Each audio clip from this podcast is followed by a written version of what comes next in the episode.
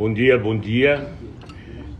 Eu, graças a Deus, hoje vim comemorar, e vou começar dessa maneira mesmo, falando que eu vim comemorar a elevação da alma da minha mãe, e aproveitando para dar umas palavras que o Rabino Abraham e o Maluvani me deram a chance de eu aproveitar para complementar meu curso, que é fazer lives, que eu estou começando a fazer palestra. Lechaim, antes de mais nada, pela elevação da alma de Malka Ben Batyakov, que ela esteja cada vez mais feliz. Eu, hoje eu acredito que ela sim está muito feliz. Eu estou tá aqui na, no, no Knesset Israel, que é a minha sinagoga desde pequeno, e ainda falando palavras de Torá, eu tenho certeza que ela vai estar. Tá... Que hoje a alma dela vai subir bastante. O que eu quero começar pedindo perdão é para ela mesmo porque eu vou começar dizendo o seguinte: eu lembro que no berço de cama dela eu vi ela das últimas respirações dela. E ela, antes de morrer, ela pediu para mim cuidar do meu pai.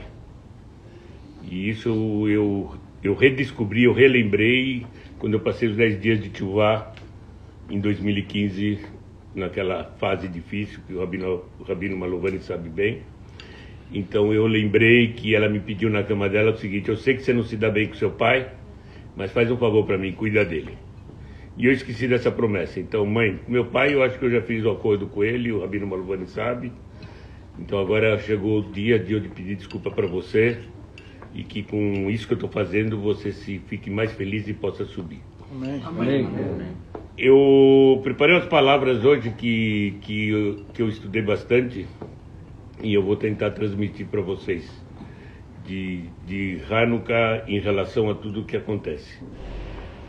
O grande milagre que eles falam é o milagre da guerra. Eu acho que esse é realmente o grande milagre.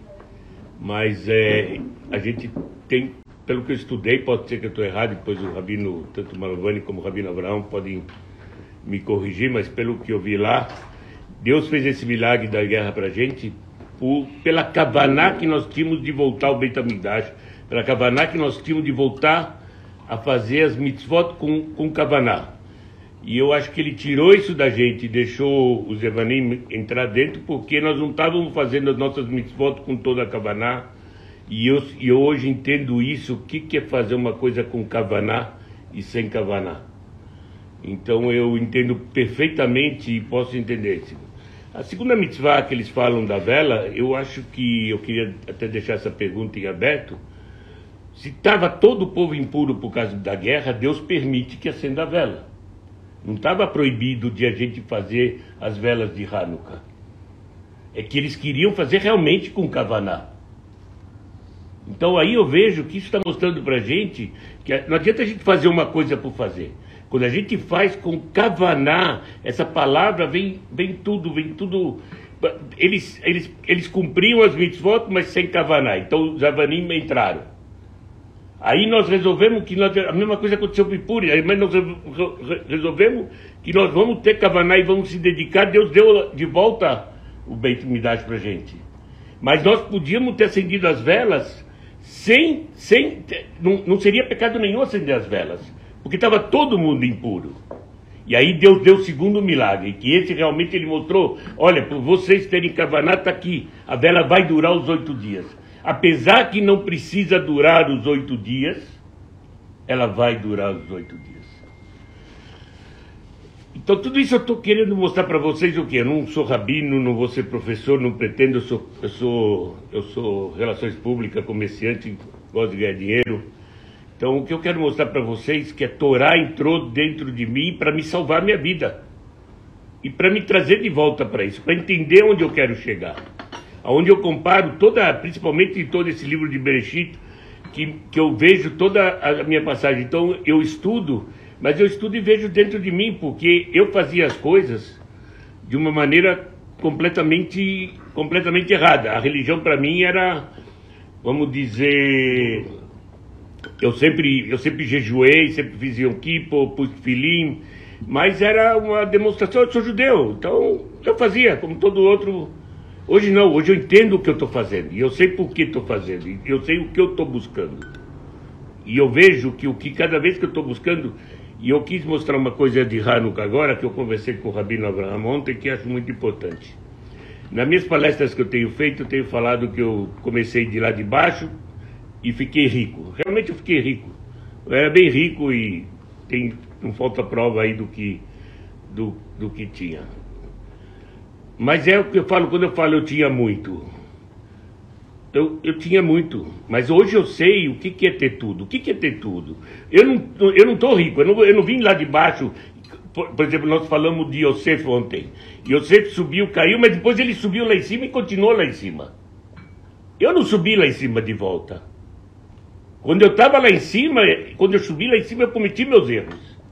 E caí e não consegui subir mais. Eu estou cheio, problema não me falta, processos, problema, não me falta. Mas a minha alegria, e é o que eu quero dizer também hoje, eu resolvi fazer essa palestra aqui hoje e pedir autorização porque nós estamos num dia de elevação da alma da minha mãe. E eu estou alegre, porque a gente tem que estar alegre em tudo, porque é a maneira de fazer ela estar alegre. Isso para mim é o mais importante de tudo, é aprender e conseguir encarnar tudo isso que eu tenho aprendido. Então é o seguinte, eu não estou falando que agora eu estou rico, está sobrando dinheiro. E tô, não, mas está me sobrando mazal. Estou transbordando felicidade. Por quê? Porque eu estou interiorizando felicidade. Na hora que eu estou interiorizando quantidade muito grande de felicidade, eu transbordo felicidade, independente do que eu tenho. Independente das contas que eu tenho para pagar. Então, os 12 filhos de, de, de, de Jacob, que são tzadik, sem saber, eu não quero me comparar, Deus o livre, que ainda bem que. Mas eles também tinham inveja um do outro, mas o outro criou inveja, o outro denunciava, tem um monte de coisas in, in, incertas aqui. Ele, negócio da esposa dele, nós também não sabemos, ele caiu preso, mas ele também pensou em, em faturar a esposa do outro lá. Mas aí veio o pai dele, não importa, para mim não me interessa, eu comparo com o que eu tenho que. qual é o resultado que isso trouxe. Isso trouxe o resultado da fundação do nosso povo, porque todos erraram, mas se consertaram. Então nós podemos errar e a gente pode se consertar e a gente pode vencer. Independe de quanto dinheiro tem na mão, de quantos problemas tem. Independe de tudo, de tudo, de tudo isso. Então é isso que eu fiz questão de deixar hoje aqui. Eu estou feliz pelo dia de hoje, que é a elevação da alma da minha mãe. Estou feliz por estar tá fazendo isso, que eu sei que ela deve estar tá muito feliz de ver essa minha evolução, o meu crescimento. Agradeço ao Rabino Malovani de me apoiar tanto quanto ele já me apoiou. Eu sei que não é fácil, Rabino Malovani, um argentino me aturar não é, não é mole. eu sei disso, mas eu também tenho que aturar o argentino, não vamos deixar isso para trás, né? É, não é, também não é fácil. Agradeço a todos, agradeço as pessoas e obrigado por, pela sua oportunidade. E agora passa a palavra para o grande mestre, meu Rabino Abraham, que vai falar aí. Bom dia!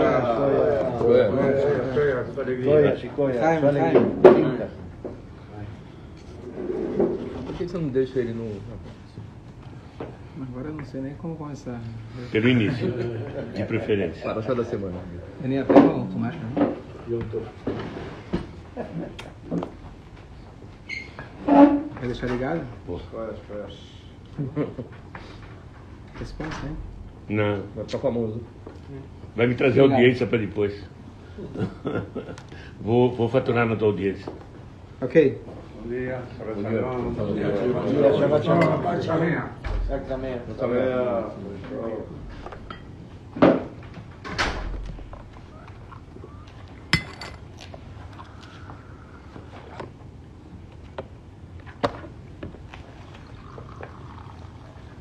O, baseado no que o Mordecai falou, ontem ele me, a gente bateu um longo papo no telefone e ele me mostrou as, o curso que ele está fazendo. Então só queria compartilhar com vocês um, uns pensamentos que eu comentei com ele ontem, já há um tempo, quando ele veio fazer aqui uma palestra para os jovens. Ele contou, fez uma palestra motiva, motivacional para os jovens, né, contando, falando os perigos da droga e os perigos, né, os vários erros que a gente comete eventual, eventualmente na vida. E inteligente é aquele que aprende com o erro dos outros, né, em vez de você mesmo errar. Então a ideia da palestra foi essa. É, logo depois da palestra foi em Sukkot do ano retrasado, não foi, não, não foi, não, Foi Sukkot. esse- Sukkot não, esse Foi escuta. E Do aí- ano passado. Do ano retrasado. retrasado. Então, logo depois, um dos jovens veio falar: Poxa, tem problema com meu pai. E veio se abrir o coração com, com Mordecai, que é algumas coisas que ele comentou do relacionamento dele com o pai dele. Então, eu falei: Mordecai, você tem que. Essa é a tua missão. E eu vi uma coisa, eu estava ouvindo o Shiur, é, um tempo depois, falava de Avraham Avinu. Avraham Avinu passou por 10 testes. A gente pergunta, por que Deus precisava testar Avraham? Avraham era Avraham, Deus não precisa de teste, de prova nenhuma. E uma das explicações maravilhosas que eu vi é que Deus, às vezes, escolhe pessoas que essas pessoas vão servir de modelo para os outros. São pessoas tão grandiosas que a Shem fala, eu vou te testar, eu vou te colocar numa situação bem desagradável, mostrar como é possível Superar. superar. Você vai ser meu cobaia. Para você ser um cobaia de Deus, você tem que ser escolhido. Por quê? Não sei, mas provavelmente ele gosta muito de você. Então eu não eu quis transmitir para ele, não sei se você lembra aquilo que eu te falei. É. Não é que, poxa, eu errei, eu superei e agora eu vou, agora eu vou mostrar para todo mundo minha superação. Maravilhoso. Mas é muito além disso. A gente agora pode olhar para trás e falar, poxa, talvez Hashem me colocou em todas essas situações, me deu esse caráter, me colocou nessa família, nessa escola, com esses desafios, dificuldades e tentações. Para quê? Porque ele sabia e confiava em mim que eu ia superar. E ele quis usar porque eu sou um bom cobaia. Então você fazer uma palestra não é, poxa, eu aprendi a lição, eu quero ajudar os outros, não é ajudar os outros. Esse foi o propósito na qual Hashem colocou você nesse mundo. E tudo que você fez lá atrás só foi um preparo para isso. E é isso que Hassidut explica pra gente, que Yeridá Letzorach Aliyah, uma queda para subida, quando a pessoa fala, eu caí para depois subir mais. Não existe queda. Porque essa queda, todo o propósito dela foi para depois poder subir. Então não era uma queda. A queda, claro, naquele momento a gente teve o livre-arbítrio. Mas agora na retrospectiva você fala, Hashem me colocou com essas características, com essas tentações, diferente dos outros em vários aspectos, para que eu possa servir como cobaia. Então a tua missão como palestrante não é apenas uma conclusão ou uma parte da tua chuva. Essa é a tua missão na qual Hashem te colocou nesse mundo. É E você é tão grandioso que Hashem te colocou num lugar onde eu acho que a maioria de nós não teria nem sobrevivido. Então quer dizer que realmente Hashem confiou muito em você. Então você, Baruch Hashem, hoje está cumprindo tua missão da melhor maneira possível. Ele está se profissionalizando, querendo fazer a coisa de maneira... Né, falar em público não é uma coisa fácil, falo por experiência. Ter a coragem de falar em público, ter as palavras, a estrutura, o modo de falar. É, então ele está se realmente investindo nisso, não por dinheiro, né? se quisesse dinheiro procurava em outro lugar, mas é, mas é realmente então desejar sucesso para o Mordecai, porque realmente as palavras dele podem mudar a vida de muita gente. É muito fácil um rabino falar, ah, não, não, não consuma droga, não roube, não, não engane. A pessoa que passou pelo que ele passou é outra, é outra história, é outro impacto. Então, aí sempre fala do Baal Tshuva, aquele que passou por tentações, passou por dificuldades e hoje consegue superar. Ele realmente tem um mérito especial perante Hashem, perante as pessoas, porque ele consegue agora ir no fundo do poço e tirar todo mundo que ficou para trás.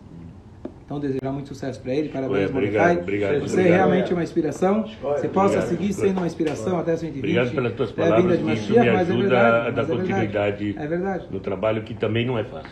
Não, é Não, fácil. não é fácil. Mas é muito bom. Eu, me inspirou muito. Obrigado. Teve pessoas que já ligaram para ele falando, olha, que eu tenho um jovem que está passando por depressão, e tentou ajudar e etc. Então, realmente... É. né? Lá não demos, ele se matou antes, mas tudo bem. Bom, mas... Vai ter outros.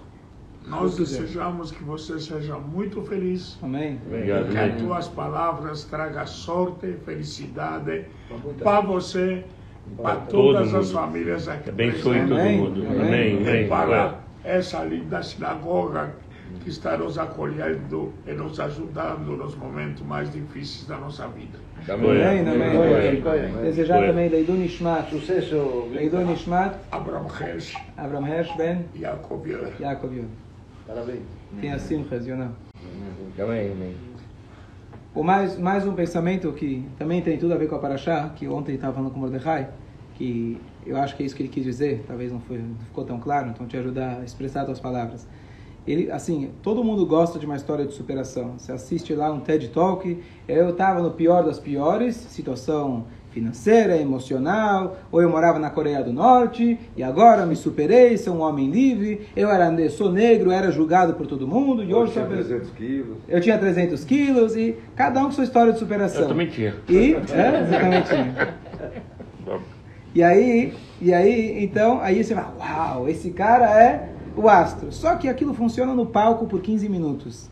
Ninguém é aquilo né? Naquele show que eles estão mostrando em 15 minutos. Ninguém perdeu o peso, os 300 quilos em 10 minutos, por uma decisão. Ninguém saiu do pior, ou, da, do, do crime, ou do qualquer coisa de um instante. E ninguém fica estável. Não, agora eu perdi meus quilos, agora nunca mais tenho desafio. Isso é mentira, isso é a televisão. E o que ele estava me comentando de sair do poço e, e subir, etc., que ele comentou que a gente sobe do poço e a gente cai no poço de novo. Então é a sinceridade e a honestidade que ele comentou comigo, que não é que eu tava, eu, eu fui lá, fiz um milhão, era muito rico, depois eu perdi, caí no crime, caí aqui, caí ali. Não, mas agora eu sou um cara que hoje faço tudo correto. Isso acho que sim, ele faz, ele se esforça para isso. Mas hoje eu bombando, ganhando bilhões da maneira certa. Não, não estou, né? não vem com história. O crime às vezes é mais fácil. O crime é o caminho curto. E ele está lutando pela verdade. E como ele fala, eu tinha, eu tinha muito, agora eu tenho tudo. Né? O que quer dizer eu tinha muito? Isso aqui vem de Yaakov e Esav. Exatamente. Né? Que Yaakov ele fala eu tenho tudo e Esav ele fala eu tenho muito. Quem tem muito quer mais. Quem tem tudo está satisfeito. Eu tenho tudo Então, que é mas- minha família, que está do meu lado. O dinheiro não vai comprar. Onde você compra? Eu tenho oito netos, tenho um monte de sobrinhos netos, graças a Deus, que me chamam de avô, que a gente estuda Torá todo domingo, 76 semanas estudando Torá junto. E eu não estou dando aula de Torá, estou estudando Torá com eles. Alguns já passaram o Bar Mitzvah com você, graças a Deus. Então, eu acho que é o seguinte: onde eu compro isso? Uma esposa maravilhosa que eu tenho, os filhos que me apoiaram e que depois de tudo que eu fiz ainda estão comigo, e me deram oito netos, e os primos, e os sobrinhos, e toda essa família. Você não compra em nenhuma loja. Então, se você não compra em nenhuma loja, isso não tem preço. Então, eu sou milionário. O resto, o resto você consegue. É só, como eu falei, é só não tirar uma nota, é só enganar o outro, é só fazer isso que o dinheiro entra. Isso não é problema. Onde encontrar o dinheiro, bate na minha porta toda hora. O difícil é falar para ele, não. É, você está na porta errada agora. É. É. E precisando dele, porque te- Deus te testa quando você precisa dele. Não adianta quando você está cheio, sobrou um monte de dinheiro, então eu falo, não, não, acabou o dinheiro. Aí vem o cara e bate na tua porta, aí na pandemia você desce na porta do prédio, ele te faz a oferta, aí você fala para ele, não, obrigado, procura outro. Escolhe. Nessa porta não tem mais para entrar. Escolhe. Nada não é por acaso. Todo dia que a gente vive e que Deus nos deu.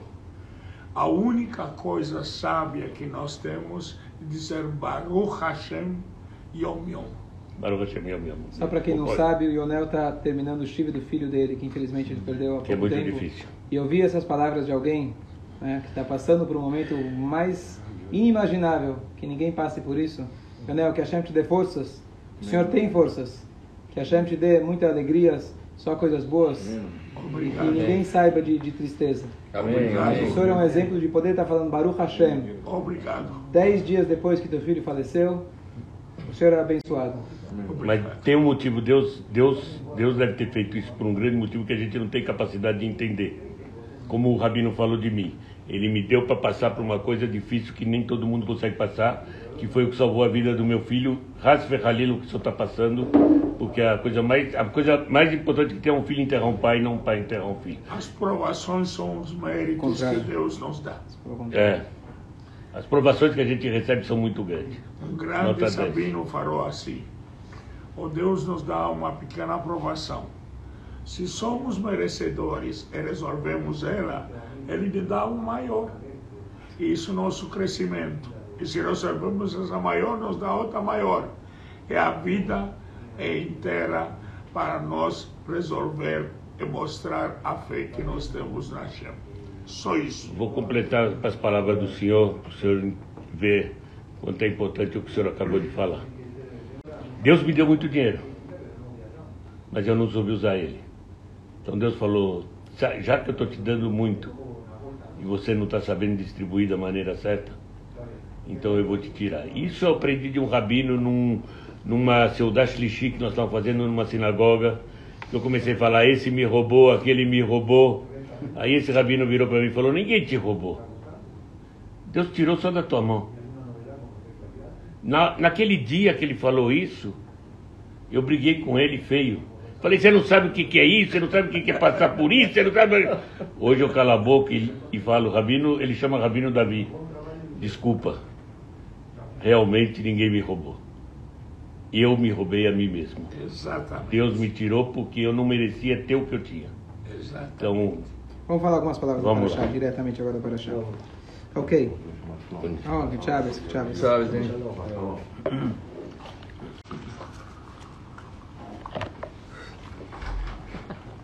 Nessa Parashá, a gente vai concluindo a história de Yosef. É, ela vai terminar na próxima Parashá. A gente para literalmente no meio da no meio da peça de teatro, parece um teatro. Né? Eu acho que é uma das histórias que a Torá conta com mais detalhes e de maneira mais dramática. Todas as histórias da Torá são muito resumidas, muito resumidas. Aqui você tem, na verdade, uma Parashá e meia, contando, começando lá do sonho do Yosef, e aí, como ele foi vendido, e aí continua toda a história até o reencontro deles 22 anos depois, quando eles descem para o Egito. Então demora, qua- são duas parshiot e meia, na verdade, duas, quase três parshiot inteiras, contando só de um, um, um, episódio, um, um evento, exatamente um evento. Então, é, é, sempre os nossos sábios falam, a Torá poderia ter resumido, tem tantas coisas que a Torá resume, coisas importantíssimas, leis de casamento, leis de divórcio, que são coisas essenciais no judaísmo, as leis são muito severas, né? Alguém não pode se separar de qualquer jeito, tem que as leis, para se casar tem as leis, e a Torá fala tudo isso em dois versículos. E aqui uma história linda, maravilhosa, fantástica, mas a gente tem que conseguir tirar uma lição de cada, de cada letrinha, porque senão não tem sentido a Torá ter se prolongado tanto nessa história. Então, alguns detalhes interessantes. Só para complementar e pelo menos fechar esse assunto que a gente estava falando do Yosef, para mim também o Yosef é um modelo muito grande de, talvez o maior modelo pessoalmente para mim, mas olhando na Torá de maneira geral de superação. Né? Alguém que passou por tantas provas, tantas dificuldades, no sentido que ele quando tinha oito anos de idade perdeu a mãe, ele depois não teve compaixão dos irmãos por ele ter passado por isso, pelo contrário, tudo bem, pode ser que ele de alguma maneira provocou, intencionalmente, não intencionalmente, mas ele, ele acabou sendo vendido, jogado no poço, vendido como escravo, e lá ainda ele foi preso como escravo no Egito, foi tentado pela esposa do Potifar, e de repente ele vai lá e se torna o vice-rei.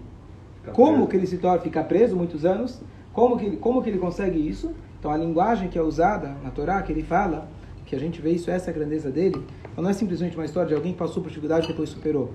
Não, o tempo todo ele estava superando. Como? Ele fala que Deus me mandou aqui. No final, quando os irmãos vêm lá pedir desculpa, ah, desculpa, né? Sentindo mal porque eles fizeram, agora ele é vice-rei. Então ele fala, não tem nada que pedir desculpa, foi Deus que mandou aqui. E aí vão, depois que o pai falece, fala, olha, não faz nada de mal pra gente, por favor. Ele fala o quê? Vocês eram 10 contra 1, não conseguiram. Vocês acham que eu agora vou conseguir, eu contra vocês? O que Hashem quer é o que vai acontecer. Eu não tenho o poder de fazer mal a vocês. Quanta clareza de espírito uma pessoa tem que ter para conseguir perdoar os irmãos que tecnicamente foram culpados por tudo que aconteceu de ruim na vida dele. E não só que ele não sentiu, é, é, não sentiu raiva, ele falou, nem precisa, nem, nem, nem precisa pedir perdão. Foi, nem foi vocês. Foi Deus que me mandou aqui. Então aqui ele está entregando para a gente qual era o segredo dele. O segredo do sucesso dele era que todo dia, todo momento, tudo o que acontecia, ele era tinha ele tinha sucesso. Por que, que ele tinha sucesso? Porque ele sabia que ele não era vítima das situações. Ele não é uma vítima. Ele está aqui, você sabe que de maneira geral, ou você é parte do problema, ou você é parte da solução. Não tem como você estar no meio. Ele era parte da solução. Eu não sou parte do problema. Eu posso estar na prisão, mas logo ele teve sucesso na prisão. Logo ele era aquele que cuidava dos outros e olhava nos olhos e falavam: O que, que você está triste hoje? Ah, claro, eu estou na prisão, o que, você espera? Eu estou aqui no buraco. Não tem, não tem nenhuma expectativa de sair daqui. A Torá conta, ele viu que eles estavam com um cara triste, os dois lá, o padeiro, o copeiro. Você espera que eu estou? Está feliz aqui? O que você espera que eu esteja? É Quer morto- dizer que ele é tinha. morto ou vivo? É? Dentro da prisão, morto vivo. É um vivo morto. É, exatamente. Mas ele conseguiu, dentro da tristeza, ainda olhar que eles estavam mais tristes. Então, quer dizer, uma pessoa com uma sensibilidade muito grande, que ele entendeu que eu não sou uma vítima na prisão. Se você é vítima, você não olha nem na cara de, de ninguém. Você não consegue nem olhar no espelho. Ele olhava na cara dos outros e entendia que eu estou aqui para dar. Na prisão onde eu estou, eu estou aqui para dar. Ele enxergava que a missão dele era maior do que a situação onde ele se encontrava. Fala. Ele não teria sido um pouco injusto com o irmão que justo tentou salvá-lo do poço quando ele mandou prender? Benjamin. Não, Benjamin não tentou salvar ele do poço. Benjamin Não, nem não- estava na venda. Não, não, não foi irmão, não foi esse irmão que falou Qual foi o irmão que falou? O Shimon, o Shimon foi aquele, o Shimon foi o primeiro que ele primeiro, primeiro ele prendeu todos por três dias. Sim. Depois ele mandou eles de volta e devolveu o dinheiro. Uhum. Mas quando ele mandou eles de volta, ele guardou como eh, Garantia. garantia o Shimon. Porque o Shimon tem dois motivos. Um, Shimon e Levi eram parceiros de guerra, então os dois juntos eram perigosos. E outro que Shimon está escrito Vayomru Ishelachiv, quando Yosef estava indo em direção deles, a, pela, pela que o pai falou, vai ver contar teus irmãos. Aí fala, ah, tá chegando esse cara aí, o que, que a gente faz com ele? Quem foi que falou? É o Shimon, foi o Shimon que falou isso. Então ele, não como, não como vingança, mas Uhum. que ele precisava aprender uma lição. Então por isso ele Claro. pegou o Shimon. Então, deixa certo? Eu- depois quem ele pegou, fingiu que ia pegar era o Benjamim, que era o Ah, irmão sim. que ia doer para os irmãos. Sim. Você tocou no assunto que eu queria até te perguntar, porque é o seguinte: é, esses dois irmãos que mataram uma cidade inteira, Shimon e Levi. mataram uma cidade inteira, Sim. porque um- uma única pessoa estrupou a, a irmã deles. Sim. E eles foram lá e mataram a cidade inteira. Quando Todos os quem merece? todos os homens. Todos os homens, mas é a cidade inteira do, Sim. a continuidade desse povo. Sim. ok? E quem cometeu esse crime foi uma única pessoa. Isso também mostra uma coisa errada Mas, totalmente. sim, mas Eles não podem matar todo mundo por causa de uma pessoa que cometeu um os erro. Rahamim me explicam pra gente. Então, rapidamente, rapidamente, a gente já saiu da Paraxá. Hum. É um assunto que vale a pena a gente entender melhor. Eu dei um shiur ano passado a respeito de, de Diná. Eu te mando depois na Quero. gravação. Muito, muito shiur, muito legal. Explicando por que, que aconteceu isso com ela, etc. Mas uma das coisas é que, primeiro, a gente olhando com a lei da Torá. A lei da Torá é que para Benei Noah, não estamos falando de judeus, mas a lei, já naquela época, é que eles respeitavam as leis morais do casamento. Hum, E esse homem desrespeitou. Por isso, começando aqui, ele já merecia pena de morte. Entendi. Qual foi o problema? Se você está numa cidade e alguém faz uma coisa errada, especialmente alguém de posição política, de poder, etc., elevada, e ninguém abre a boca, as pessoas se tornam Cúmplice. coniventes. Tem uma pergunta. Não existe, no fundo, um motivo supremo para o que Yosef passou tudo que ele passou? Com certeza. Eu acredito, na minha ignorância, que o motivo foi que ele se iludiu e era vaidoso. Não, os nossos sábios comentam isso também. Sim. Então, quando ele recebeu a camisa, preferência, A túnica. o Deus quis mostrar para ele: você não é tudo. Sim. Isso é a minha opinião, essa é a Então, a- os nossos sábios trazem isso. Só que uma coisa importante da gente lembrar da Torá, que a Torá é como uma cebola. Quando você descasca uma camada, você tem mais uma. E você tem mais uma, você tem mais uma. Então, na cebola, digamos assim, uma das cascas é o que o senhor falou. A gente aprende a Torá fala, olha, você está aqui penteando teus cabelos e teu pai acha que você está morto, então agora você vai receber a esposa do Potifar e você vai ser preso. Mas isso numa camada também para a gente aprender, mas uma camada, mas Yosef, se a gente fala que ele é um tzadik, será que ele realmente se importava tanto com a aparência dele? Talvez não tinha um motivo mais profundo? E aí vai, a gente vai cada vez cavando um pouco mais. Esse é o nosso papel estudando a Torá, entendendo que a gente está falando de tzadikim e as figuras que a Torá traz para a gente são figuras eh, que não morrem, são as figuras representativas de algo que continua dentro de nós. E a cada ano a gente vai descascando mais uma camada, entendendo um pouco mais e se relacionando com essas ideias cada vez mais. Também tem uma coisa. Cada vez. Não comecei a parar ainda. Desculpa. Posso? Posso, já estão, são 9 e 5. Me dá 5 minutinhos fazer um ponto da Paraxá e a gente, a gente é, conclui. É, a Paraxá começa contando de que Yosef conseguiu interpretar os sonhos do faraó. A princípio, vamos fazer um gênio para conseguir interpretar os sonhos. O sonho fala o quê? Sete Os sonhos dele, né? os sonhos do faraó. Quais é? Não, Ele interpretou os sonhos do faraó. Sete vacas Ah, gordas sete e vacas sete dele são na paraxá anterior, né? Sim, sim, Aí ele nessa paraxá começa. é, Não, não. A paraxá começa, começa aqui falando dos sonhos. Do sonho do faraó, ele estava falando do No sonho final dos da paraxá da semana passada, ele, ele, ele interpretou os sonhos dos dois presos. que Isso um vai morrer ele. e outro vai voltar pro cargo. Um ano depois, certo? Ele ficou mais um ano na prisão. Dois anos, não foi? Dois anos na prisão? Dois anos. Dois anos. Shnatai Yamim, desculpa. Dois anos depois, é perfeito, escolha. Dois anos depois, aí o Paró sonhou. Aí um daqui, aquele que sobreviveu, ele fala, olha, eu, te, eu, eu tenho um cara que consegue, né? Que ele consegue interpretar. Então, a pergunta é, não é tão difícil para a gente interpretar um sonho que fala para você de trigo e fala para você de vaca. Trigo é o quê? Comida. Alimento. Boi e vaca nessa época já se comia, também é alimento. Vacas magras, vacas gordas, trigo gordo, trigo ma- magro. O magro come o gordo. Qual é a dificuldade de interpretar isso? E está escrito que o, o, o Egito, eles eram, os sonhos para eles eram uma coisa importante. Eles eram espiritualizados, não eram tzadikim, mas eram espiritu- espiritualizados. O centro espírita do mundo era o Egito. E ele chamou os magos para interpretar e nenhum deles conseguiu interpretar. É tão difícil assim? E quando Yosef interpretou, ele fala: Uau, você é o gênio, você é o cara, tá aqui, contratado, vice-rei. O que tem de tão grande? E qual, é- então, qual era a interpretação dos, dos magos? E sem confirmar o que ele falou. E sem ter certeza, quer dizer, quando ele ouviu isso, vai esperar, tá, então vamos esperar ver qual dos dois acontece. Se você tiver razão, você vira vice-rei. Não, ele na hora já matou. Falou, assim, pode, pode, pode ficar, tenho certeza que você tem razão. Por quê? Então tem uma opinião, o Midrash fala que ele tinha sonhado com a interpretação. Então quando falavam para ele interpretação, ele, não, não é essa, não é essa. Quando você falou, ah, é essa que eu tinha sonhado. Essa é uma, essa é uma explicação. Então, é, então fechou para ele o ciclo. Mas a interpretação mais, é, mais no chat, na, na maneira mais simples de interpretar, é de que a Torá fala para a gente uma palavra que complica a interpretação. Qual é a palavra? De que as vacas magras ficaram ao lado das vacas gordas. Depois elas consumiram. Os trigos magros ficaram ao lado dos trigos gordos. Depois eles consumiram. E os magos não conseguiam interpretar porque eles diziam: não é possível você ter fome e abundância simultaneamente, no mesmo lugar. Então, alguma coisa não fecha. O que, que eles falaram? Então, são sete filhas que você vai ter e sete filhas que vão morrer. Porque é possível que isso vai acontecer simultaneamente. Mas não era.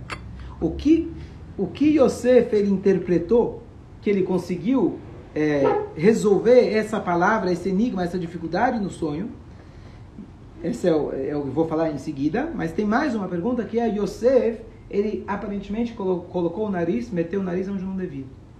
Depois que ele fala o sonho, fala assim, ó, só, só para te falar, é bom você pegar, contratar alguém muito esperto, muito inteligente, para ele poder administrar os anos de fartura, já para se preparar para os anos de fome.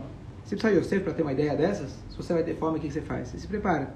E quem te dá o direito, quem te chamou aqui para dar opinião do que, que o Paró tem que fazer? Você foi chamado aqui para interpretar o sonho. Você já ainda dá a conclusão e está falando para ele o que ele tem que fazer? Isso não é teu papel.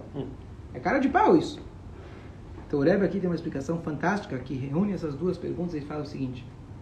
O Yosef, ele entendeu como é possível ter fome e abundância ao mesmo tempo. Se durante a abundância você se prepara para a fome, Você vai ter fome na abundância. você já tem fome, você já está pensando nisso. Verdade. Para e pensa na nossa Parnassá. Baruch Hashem, eu acho que a maioria de nós tem comida na geladeira para hoje. Qual que é a nossa preocupação? Qual é o meu pé de meia? E o que vai ser amanhã? O que vai ser depois de amanhã? Essa é a nossa preocupação. Então, hoje você sofre de fome tendo abundância. O que, que diz o Yosef? Eu não estou dando um conselho para você pegar alguém para se preparar. Eu estou te interpretando o sonho. Se hoje você pegar alguém para se preparar para os outros anos, hoje você tem a fome simultânea junto com a abundância. Ficou é. E por isso ele falou: Ah, En kamocha becholal esmin." não existe um cara como esse em toda a terra do Egito. Era isso que estava me incomodando. E você, numa, numa pedrada, você matou dois coelhos. Você conseguiu interpretar que é possível você ter os dois simultaneamente. E ele realmente foi aquele que, então ele falou, então você mesmo, né? É é você, você vai ser o cara. Se você conseguiu matar a charada, então você vai ser o cara. O que, que a gente tira? Qual que é a lição que a gente pode tirar daqui? Supor, vamos Você já supor. acabou de dar uma aula de economia, de aposentadoria. Por quê? Por quê? Porque tem um monte de gente lá na minha escola fazendo curso para ensinar as pessoas como se aposentar, como chegar na aposentadoria. E como a gente chega na aposentadoria? Porque hoje a gente está ganhando e não pensa no amanhã. Então a gente vai gastando.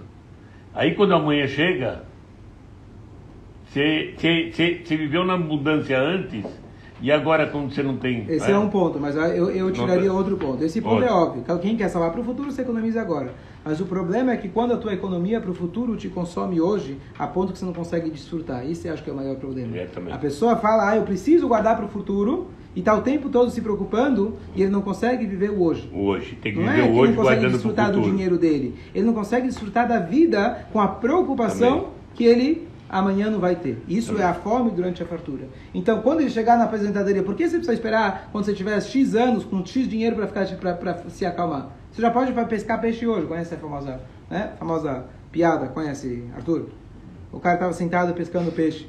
Aí o cara é muito pobre, mas ele falou, o que você está fazendo? Ele falou, eu vou pescar o peixe, daqui a pouco eu vou sair e vou vender. Ele falou, poxa, por que você não pega três varas e coloca, você vai vender mais? E o que, que eu fiz? O que, que eu vou fazer com três varas? Poxa, você vai vender mais peixe.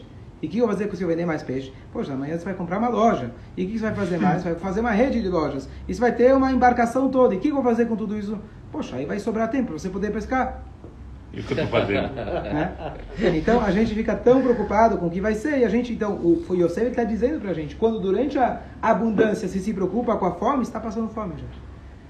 Então, claro, você precisa se prevenir de forma prática, e é isso que ele fez, foi o que salvou o mundo. Mas se a gente se preocupa se preocupa, não se ocupa, se preocupa com aquilo que vai ser, a gente está passando fome. E esse é o motivo de toda a nossa ansiedade. Sejamos honestos, a gente está sempre pensando o que vai ser amanhã.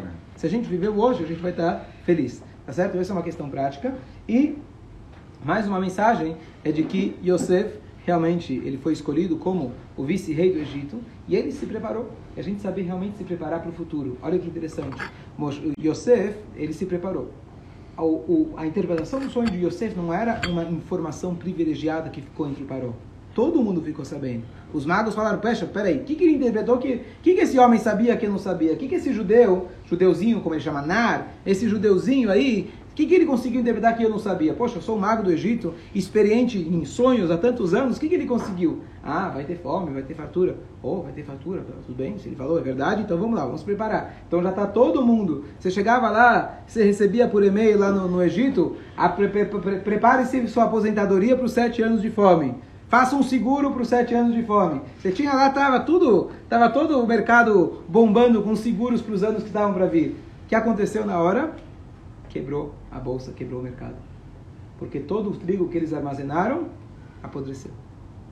Então, todas aquelas empresas que te prometeram, quando você fizer 80 anos, seguro de vida, seguro daqui, seguro dali, quebrou.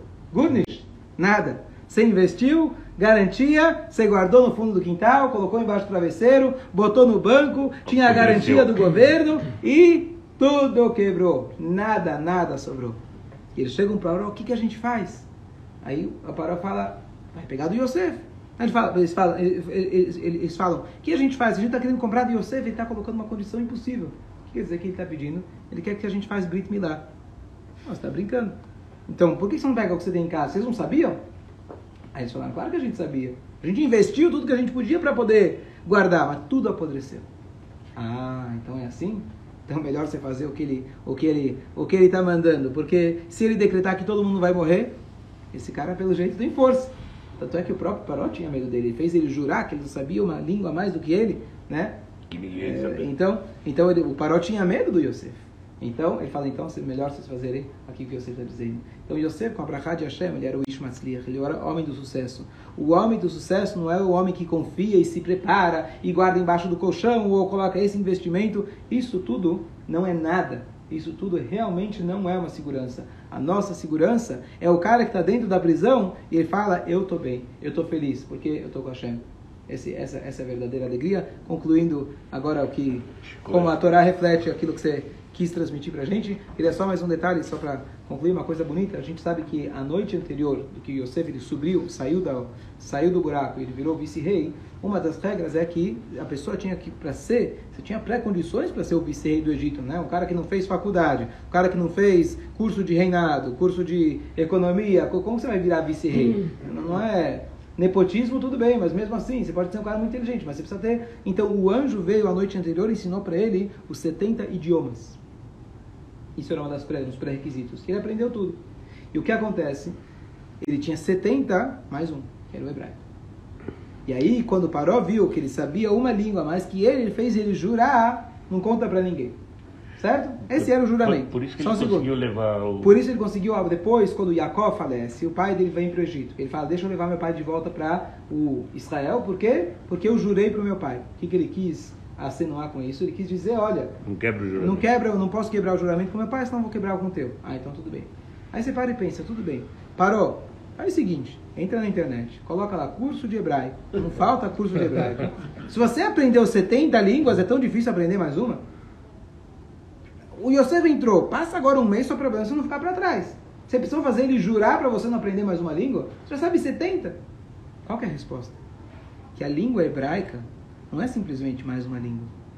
A língua, Lashon HaKodesh, é o código-fonte do universo. Hashem criou o mundo com a língua e cria o mundo com a língua hebraica. Então, o conhecimento da língua hebraica não é simplesmente saber falar. Talvez, suponho, talvez até ele aprendeu a falar hebraico. Só de ouvir o Yosef, alguém que já sabe 70 línguas, alguma coisa ali, né? Mas não vai ser difícil ele aprender. Mas ele, na verdade, entendeu que Yosef ele tinha um conhecimento, que é o conhecimento da Torá. Que é o conhecimento da língua hebraica, que é a língua que Deus fala. É o código-fonte, que com isso ele conseguiu, como ele. O, Paró perguntou: oh, Eu ouvi dizer que você sabe interpretar sonhos. Eu não, Deus sabe. Quer dizer, ele tem algo, um acesso a Deus que eu não tenho. Isso, por isso ele fala, então jura, por favor, não conta para ninguém. Porque se as pessoas souberem, não que você sabe uma língua a mais, você vai escolher um rei porque sabe uma língua a mais, ele fez mais uma faculdade, você vai escolher o rei pela sua capacidade. Tudo bem, tem os pré-requisitos. O que, que ele estava com tanto medo? Que essa língua a mais equivalia a todas as 70 línguas juntas? E entender essa língua, como ela é formada, isso realmente ele não ia conseguir captar.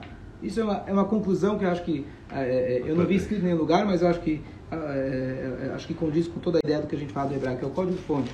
Então, nós temos isso, e é isso que a gente estuda aqui no Shur, Parashá, Shur de Torá, nós temos acesso ao código-fonte. Se nós estudamos a Torá, a gente sabe como o universo funciona. A gente não precisa de 70 línguas. Muitas vezes alguém pergunta, peraí, se eu quero ser judeu, deixa eu conhecer todas as religiões, depois eu vou ver qual está certo, eu escolho. Primeiro que você não vai ter tempo, né? Não vale a pena, a gente pode aprender com o erro dos outros. Itró já conta pra gente. Mas aqui nós temos o código-fonte de tudo. Para que, que você vai agora perder tempo com as outras?